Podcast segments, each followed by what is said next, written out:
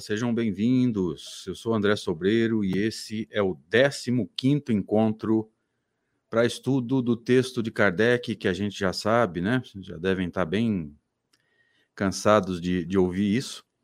O controle universal do ensino dos espíritos, como subtítulo, né? O título verdadeiro seria é, Autoridade da Doutrina Espírita, mas como a gente já, também já disse várias vezes, é, tá, já está consagrado esse subtítulo como sendo o título, então vamos deixar assim, que isso não é importante.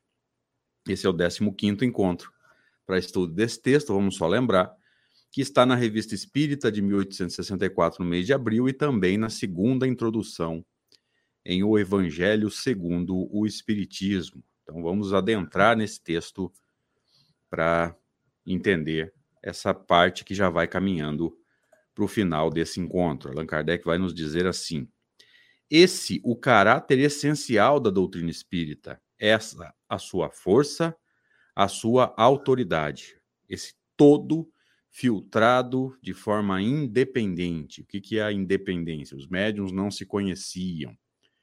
Eles não ficavam defendendo ideias pessoais porque a doutrina não existia. Hoje, a gente sabe que cada pessoa que adentra uma casa espírita tem uma opinião pessoal, é, acha que conhece isso ou aquilo porque leu um ou outro livro, e as bibliografias paralelas aí estão bastante disseminadas e todo mundo acha que entende, todo mundo acha que sabe, e depois vai ter problemas aí na hora que vai estudar os textos mais profundos e mais corretos de Allan Kardec.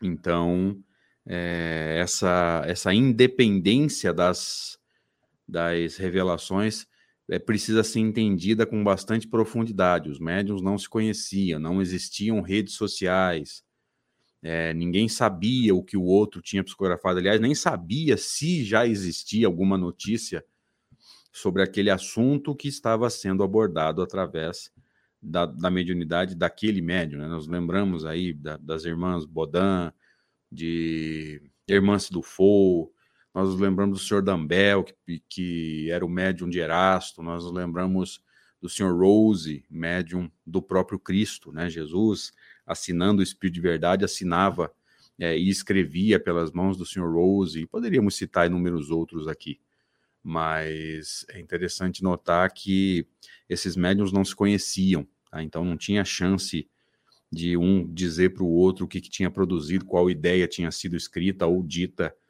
E então essa independência traz essa força da doutrina nesse primeiro momento. Hoje já está tudo disseminado, esse controle está prejudicado. Então, é, acredito eu que não seria novidade para Jesus que haveria essa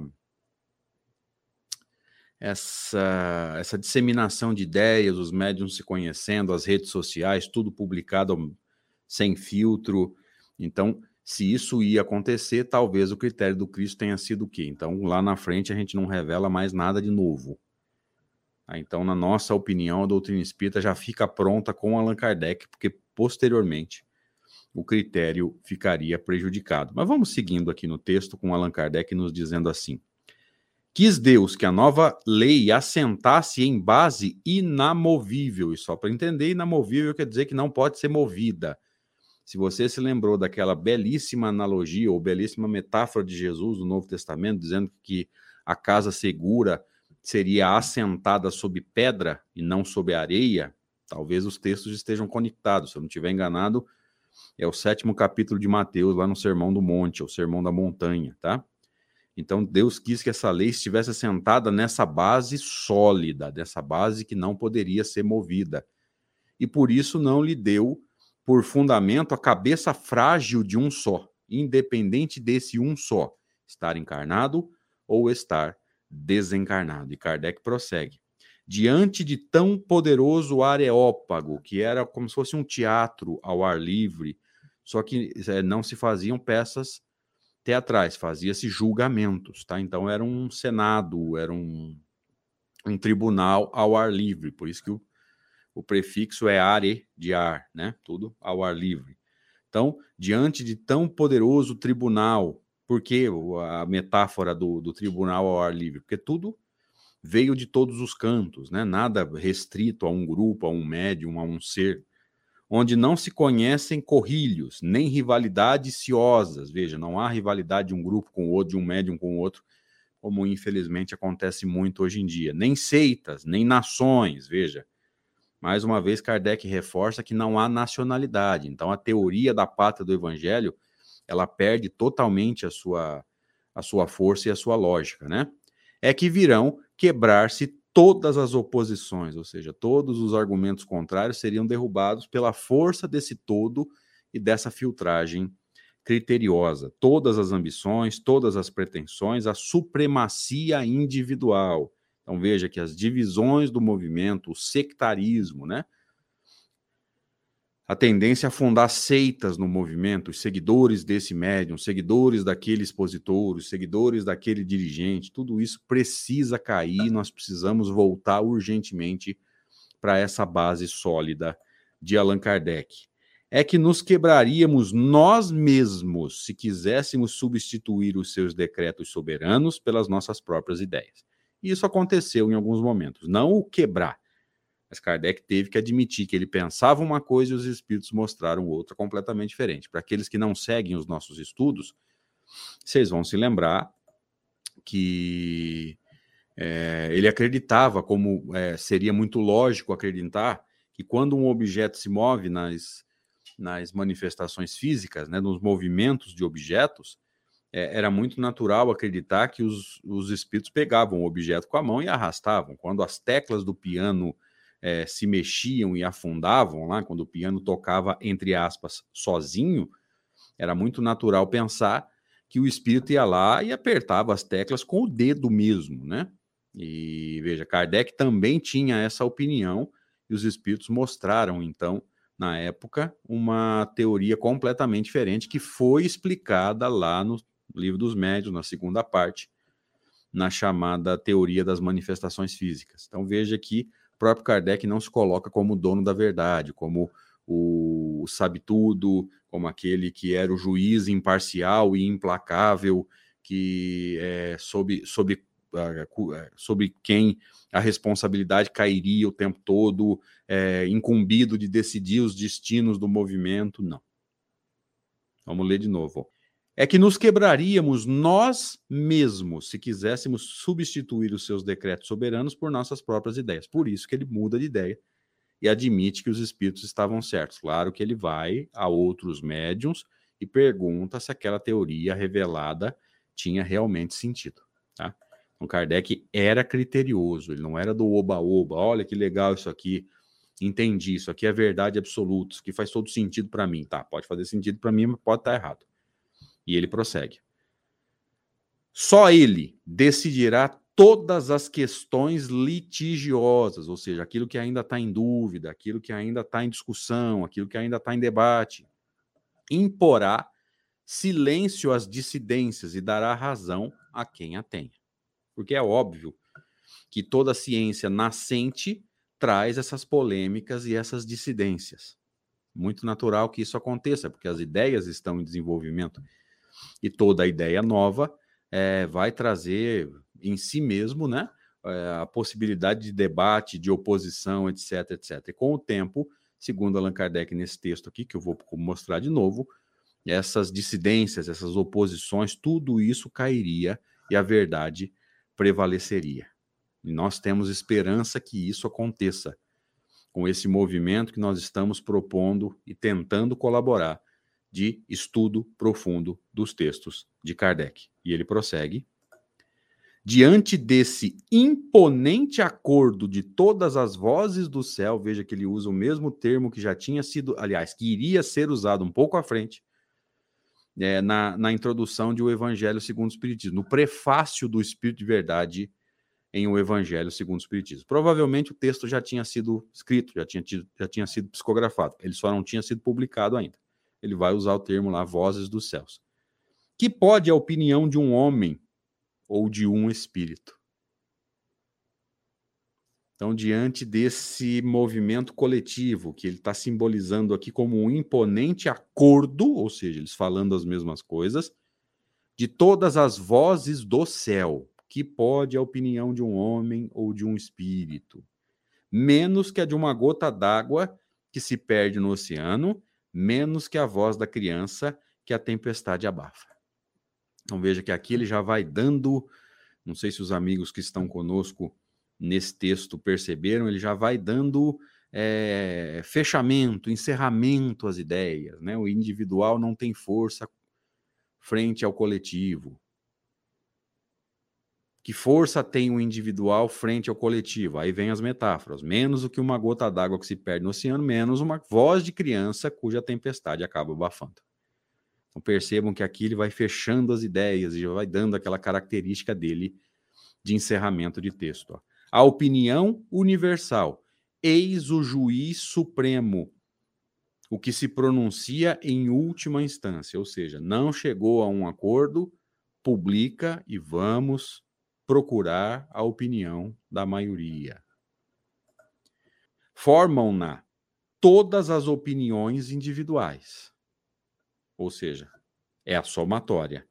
Se uma destas é verdadeira, apenas tem na balança o seu peso relativo. Às vezes é difícil encontrar a verdade no meio de um turbilhão, mas ela acaba se sobressaindo, porque a verdade é uma das dádivas daqueles que conhecem a lei de Deus. Se é falsa, não pode prevalecer sobre todas as demais. Então, a verdade vai caindo. E nós nos lembramos mais uma vez de Jesus dizendo que a árvore que o Pai não plantou seria arrancada. Então, calma, que a coisa acaba se encaixando. Vai estudando, vai fazendo o seu movimento de transformação moral, vai fazendo o possível e eu diria o provável movimento necessário, muito provavelmente, quase certeza, necessário movimento de modificação da prática doutrinária. E aguarde, porque as coisas vão acontecer. Divulgue as ideias de Allan Kardec, divulgue as ideias daquilo que você acha verdade. E esteja atento à repercussão. Nesse imenso concurso, as individualidades se apagam, o que constitui novo insucesso para o orgulho humano, ou seja, a vaidade e o egocentrismo acaba ficando de lado e a verdade prevalece. O nosso problema, em muitos momentos da obra de Kardec, isso fica claro. Nosso momento, no, nossa dificuldade é a tal da vaidade. Nossa dificuldade é não querer admitir que nós estamos errados. Porque se eu admitir que aquele espírito, aquele médium, aquele expositor, que eu defendi com unhas e dentes, realmente escorregou, ou seja, quando eu defendi, eu escorreguei também. Então aí vem a nossa vaidade de dizer o quê? Meu Deus do céu, errei, vou ter que admitir o erro. Então veja que muita coisa que está acontecendo na nossa vida, na nossa casa espírita, no nosso, nosso movimento, advém dessa vaidade da gente não querer admitir que a gente está errado. E, para encerrar, já se desenha o harmonioso conjunto. Este século não passará sem que ele resplandeça em todo o seu brilho, de modo a dissipar todas as incertezas, porquanto daqui até lá potentes vozes terão recebido a missão de se fazerem ouvir, para congregar os homens sobre a mesma bandeira, uma vez que o campo se ache suficientemente lavrado. Por que, que isso não aconteceu ainda, gente? Porque o campo, infelizmente, ainda não está suficientemente lavrado. Nós não conhecemos nem o ensino de Jesus, nem o ensino de Allan Kardec. Essa é a dificuldade, na nossa opinião. É, então, muitas vezes a gente está fazendo um movimento de semear em terreno ainda não arado. E é por isso que a coisa está andando devagar. Não adianta a gente querer, e isso está acontecendo, infelizmente, não adianta você querer abrir uma reunião mediúnica numa casa espírita se não há conhecimento satisfatório sobre mediunidade, sobre doutrina espírita, sobre espírito, sobre pensamento, sobre fluido. Abrir uma reunião mediúnica. Aqui eu vou pegar bem na prática tá, da, da, casa espírita, tá? Bem aspectos do dia a dia do grupo espírita. Abrir uma reunião mediúnica sem que se conheça bem doutrina espírita, livro dos médios, livro dos espíritos, mediunidade, pensamento, fluido, etc, etc, etc, é semear em terreno sem lavrar, sem sulcar a terra. Ou seja, a semente vai ter dificuldade. E se cria muito problema emocional, se cria até problemas obsessivos, quando não se entende bem o fenômeno mediúnico, quando, não se entende bem em que condições os espíritos verdadeiramente bons se manifestam. Que é necessário fazer para atrair os bons e repelir os maus. A gente, por não entender isso, às vezes entende o contrário, e ainda há quem ache, eu acho isso lamentável, mas tudo bem que a reunião mediúnica é o sustentáculo vibratório de uma casa. Sustentáculo vibratório de uma casa são os estudos. A função da casa espírita é ensinar espiritismo, para que a pessoa, entendendo o espiritismo, mude a sua conduta. E a gente não tem feito isso. Então, infelizmente, eu acho que nós estamos atrasados. Embora eu tenha consciência de que Deus não tem pressa, que Jesus sabia que isso podia acontecer, eu acho que nós estamos atrasados, porque ainda estamos lavrando a terra, ou seja, preparando a terra para receber semente que já deveria ter sido semeada.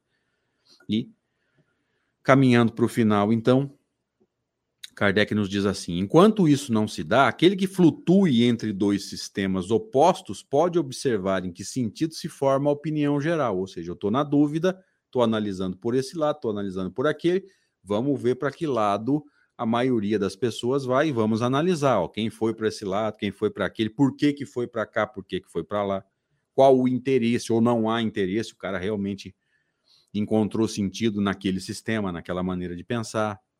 É, essa será a indicação certa do sentido em que se pronuncia a maioria dos espíritos. Atentem para isso. Tá? Se não há consenso, fique com a maioria nos diversos pontos em que se comunicam, lembra? Vai lá no Evangelho segundo o Espiritismo, no, nas instruções dos Espíritos de cada capítulo, faz um levantamento de quantas cidades foram citadas ali, você vai ter uma noção. Não vai ser ao pé da letra. Se fosse ao pé da letra, teria que ser na revista espírita. Que ali tem relatos de caso. Mas no Evangelho você já vai ter uma boa noção dessa panorâmica né, geográfica de de onde vinham esses textos, né? E, é, um, e um sinal não menos certo de qual dos dois sistemas prevalecerá. Então, na dúvida, atenta para que lado os espíritos foram, para que lado a maioria se manifestou, a elevação dos espíritos, se o texto assinado por esse espírito tem características desse espírito realmente. Queridos, por incrível que pareça, chegamos ao final desse estudo. Levamos 15 encontros para estudar o controle universal do ensino dos espíritos. Eu espero do fundo do coração ter colaborado com o nosso movimento que reluta tanto em abraçar as ideias de Kardec, porque não foi formado assim. Né? A maioria das casas espíritas não tem estudo de Kardec, ou então o estudo é muito superficial. Então, é óbvio que vai vamos de alguma forma sentir falta desse movimento necessário de entender os textos do codificador. Então a nossa ideia é estimular o estudo de Kardec para que lá na frente a gente tenha uma geração um pouco mais focada, um pouco mais consciente com relação à sua responsabilidade frente à verdadeira doutrina espírita. Então a gente espera ter colaborado com os amigos. Eu agradeço muito a cada um que estudou conosco aí nesses 15 encontros. Peço a Deus que recompense a bondade de coração de vocês. E peço aí, se inscreve aí no canal se te for possível. Deixa o seu like, seu joinha aí no, no vídeo, compartilha. E hoje, além da sua opinião sobre a interpretação do texto, deixa também o seu feedback. O que, que você achou do estudo como um todo, né? Os 15 encontros porque isso é importante no movimento de crescimento do expositor. E podem ter certeza que eu estarei sim analisando todos os vídeos, todos os comentários e vou levar em consideração tudo que vocês escreverem. Talvez seja necessário, como eu sempre digo, fazer o meu movimento de mudar de ideia, porque o seu argumento me convenceu. Então, deixe o seu comentário e, se possível, o seu feedback sobre o estudo como um todo. Aí, já já, a gente escolhe outro texto para voltar a estudar. Valeu, gente. Obrigadão. Deus abençoe. Até um próximo texto, se Deus quiser.